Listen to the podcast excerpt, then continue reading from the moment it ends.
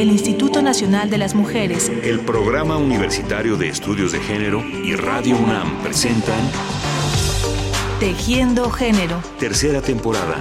Porque solo a través de la equidad podremos construir una sociedad más, justa.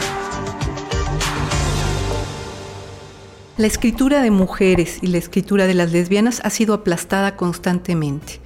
Ha sido una cosa de, decir, de decirle a las mujeres y a las lesbianas, ustedes no pueden escribir.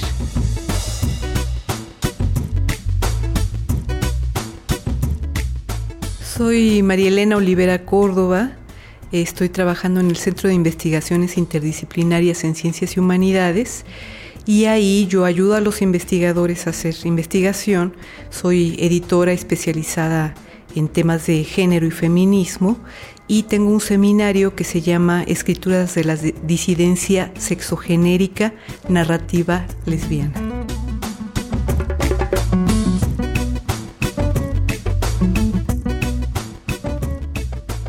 La homosexualidad siempre ha sido un tabú en nuestra sociedad, pero lo es todavía más cuando se trata de lesbianismo. Y esto se ve reflejado en diversos aspectos culturales, políticos y artísticos, como es el caso de la literatura.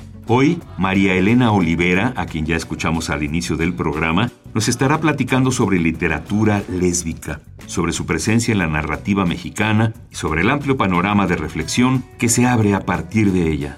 Tanto el estudio del tema del lesbianismo en la literatura es marginal como la propia literatura sigue siendo marginal.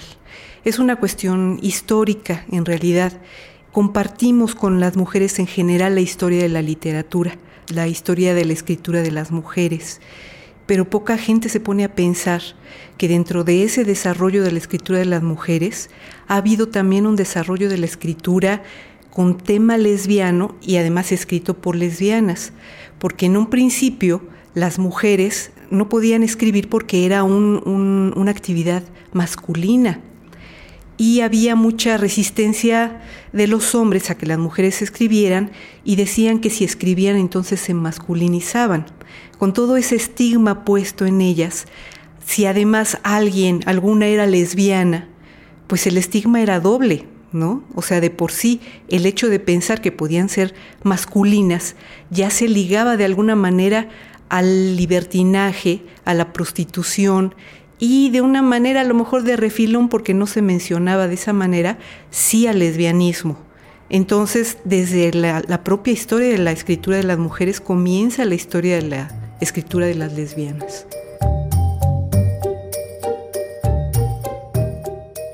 Bueno, sí, las lesbianas en películas o en novelas teníamos que a veces ponernos en el lugar de los hombres, ¿no? En las novelas románticas y esto, pues teníamos que tomar el, papel del hombre para sentirnos un poquito identificadas con, con el amor, ¿no?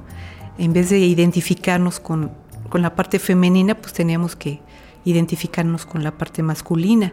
Y el hecho de que lesbianas comiencen a escribir desde la propia experiencia, aunque se ficcionalice la, experiencia, ¿no? Es ficción, la literatura es ficción, no es la verdad, porque si no sería autobiografía. Pero son experiencias posibles, son experiencias con las que nos podemos identificar realmente. Y creo que entonces esta escritura está viniendo a llenar un espacio, una necesidad que teníamos las lesbianas, de vernos reflejadas en, en la literatura, en lo que se decía, ¿no? En que otras personas pudieran imaginar para nosotras historias que nos pudiéramos apropiar.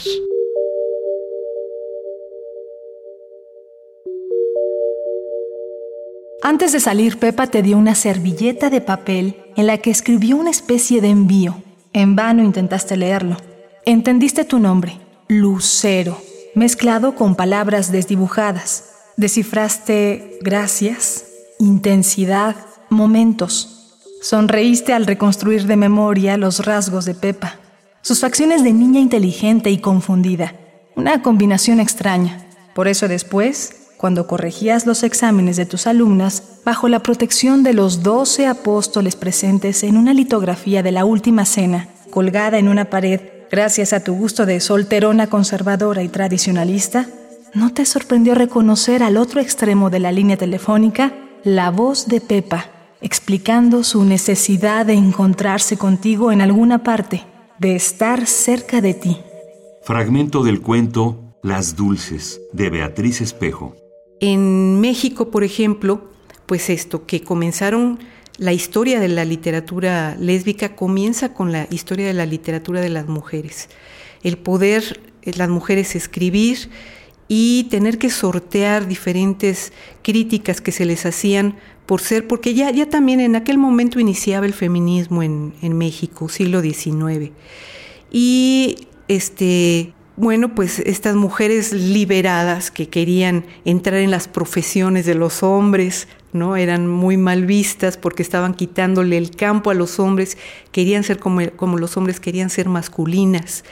Y las mujeres tenían que ver la manera de escribir como mujeres, porque sí entonces se fue definiendo, delineando una escritura que se decía que era de mujeres, que era más bien eh, el epistolar, el, género epistolar, eh, el género pues eh, sensible, ¿no? Y escribir fuera de estos parámetros, pues era comenzar a entrar en lo masculino. Y las mujeres, bueno, fueron viendo cómo sorteaban estas cosas, incluso en alguna introducción, en algún prólogo de un escrito de, Concepción Jimeno de Flaquer. Ella era española, pero vivía en México en, en aquel entonces.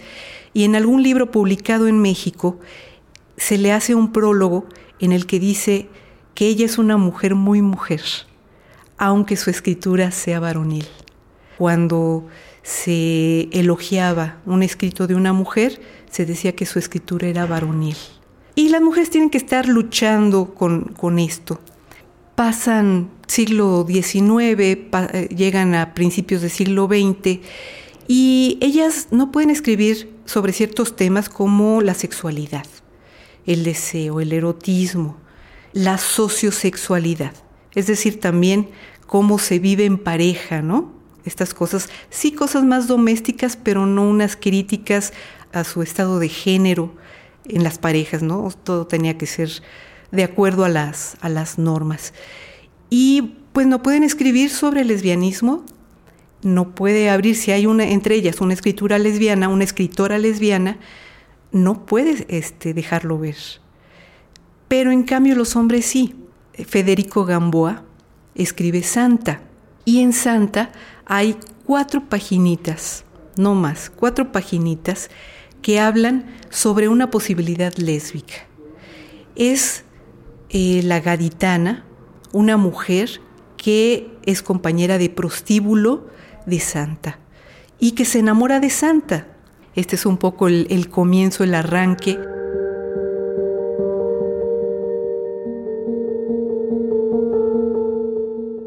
De ahí pues voy a brincar a, Amora, que es el parteaguas, porque de todas estas que no se decía claramente que es, este, se hablaba de la lesbiana, pero era la, del el personaje secundario, ¿no? Era un poquito aparte. Ella pone el personaje principal es la lesbiana y es la, la, personaje que además está hablando, es la narradora.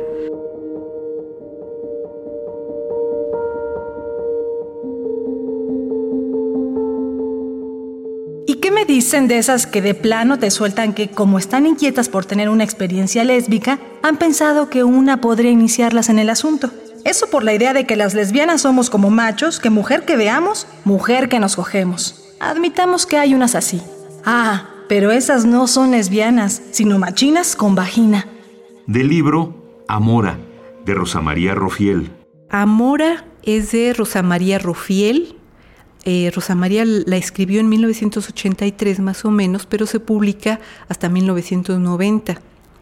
Y este, bueno, pues viene a llenar un espacio que era necesario llenar que no había ninguna otra novela como esta, entonces es la novela lésbica, es la que se considera oficialmente la primera novela lésbica.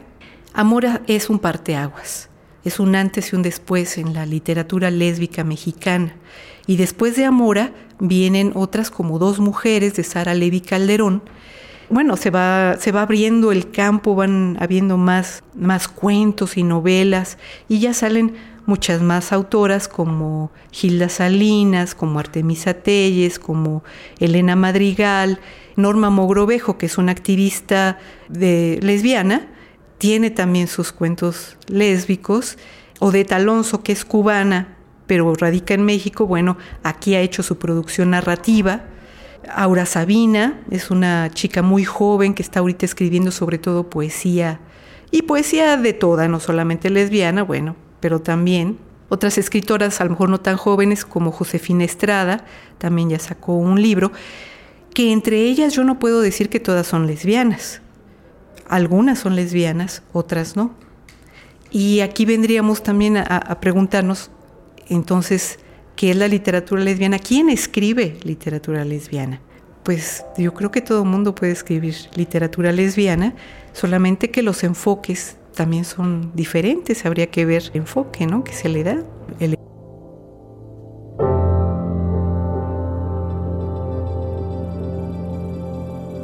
Para muchos, feminista es sinónimo de lesbiana pero ni todas las feministas son lesbianas, ni desafortunadamente todas las lesbianas son feministas. Si supieran qué lucha tan ardua para que muchas compañeras feministas aceptaran lesbianas dentro de sus propios grupos, no fuera que las confundieran.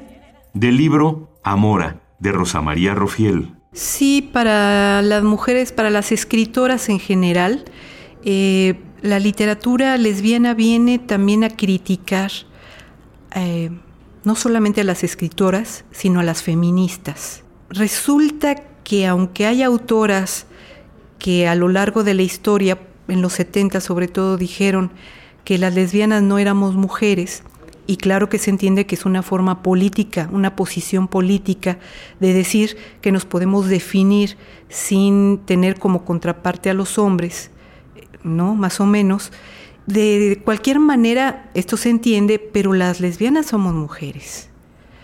Y no cabíamos en el feminismo. Los feminismos no estaban hechos para nosotras. No cabíamos. Y también en la escritura, la escritura de las mujeres, no cabíamos en su escritura. Entonces, bueno, se abre un, campo, es la literatura lesbiana viene a ser una crítica a lo que se está haciendo culturalmente y políticamente también en la lucha por las mujeres. Y yo creo que muchas mujeres sí recapacitan, unas se ponen, eh, hemos oído muchas veces decir que, no escriben como mujeres, ¿no? Que su escritura es andrógina o en fin. Y bueno, es respetable. Para nosotras es muchísimo más satisfactorio eh, que se escriba como mujeres y que se escriba como lesbianas, porque ahí nos vemos, es donde nos estamos viendo, nos, nos podemos encontrar. Si bien la lesboliteratura no se inició en la pluma de mujeres, son ellas quienes mayormente han incorporado personajes homosexuales en su narrativa, el amor entre mujeres en su poesía y las únicas que lo han hecho desde la perspectiva de la disidencia sexogenérica. Los antecedentes de esta incorporación tienen que ver con la configuración de la imagen femenina a manera de protagonistas, la inclusión de escritoras en el ámbito literario, la paulatina modificación de las personajes a partir del punto de vista femenino sobre lo femenino, la construcción de una literatura de mujeres para mujeres y la apertura a la creación erótica y homoerótica desde el deseo femenino, procesos que, por supuesto, guardan una íntima relación con las transformaciones políticas y sociales del país a partir del siglo XIX, concretamente en torno a las mujeres. Del libro Entre Amoras, Lesbianismo en la Narrativa Mexicana, de María Elena Olivera. Mi libro Entre Amoras, Lesbianismo en la Narrativa Mexicana, fue producto de mi tesis de maestría.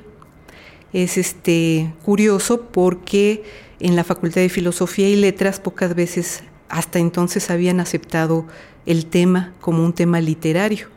En la escritura de las mujeres lesbianas o de temas lésbicos se ha considerado mucho menor y se ha dicho que no es literatura. Bueno, yo me he dado cuenta que hay mucha inquietud por el tema, me han pedido mucho el libro. El libro se hizo en, tirajes pequeños, fueron dos tirajes de 300, entonces el libro se agotó Y bueno, esa es una señal de, que se quería un tema como este, se precisaba que alguien comenzara a estudiar la literatura lesbiana. Yo lo que creo en donde ha aportado esta literatura a México y Latinoamérica es a que se nos vaya viendo eh, como somos, personas como todas, con derechos, que somos ciudadanas, porque creo que se nos había quitado la calidad de ciudadanas y que la literatura ha incidido, junto con otras muchas cosas, por supuesto, en la sociedad misma, en que se legisle, en que podamos tener los derechos que se nos negaban, porque ahora tenemos el derecho a casarnos. Y se van abriendo estas posibilidades en la sociedad de que integremos realmente la sociedad como corresponde, de que la, la, la sociedad es diversa y nosotras somos parte de esa diversidad que integra toda la sociedad y somos ciudadanas también. Muchas gracias a Marielena Olivera, maestra en literatura y especialista en temas de género. Fue un placer platicar con ella, armar este programa y seguir de cerca sus letras y sus estudios. Y a ustedes, amigas y amigos, muchas gracias por su atención y hasta la próxima.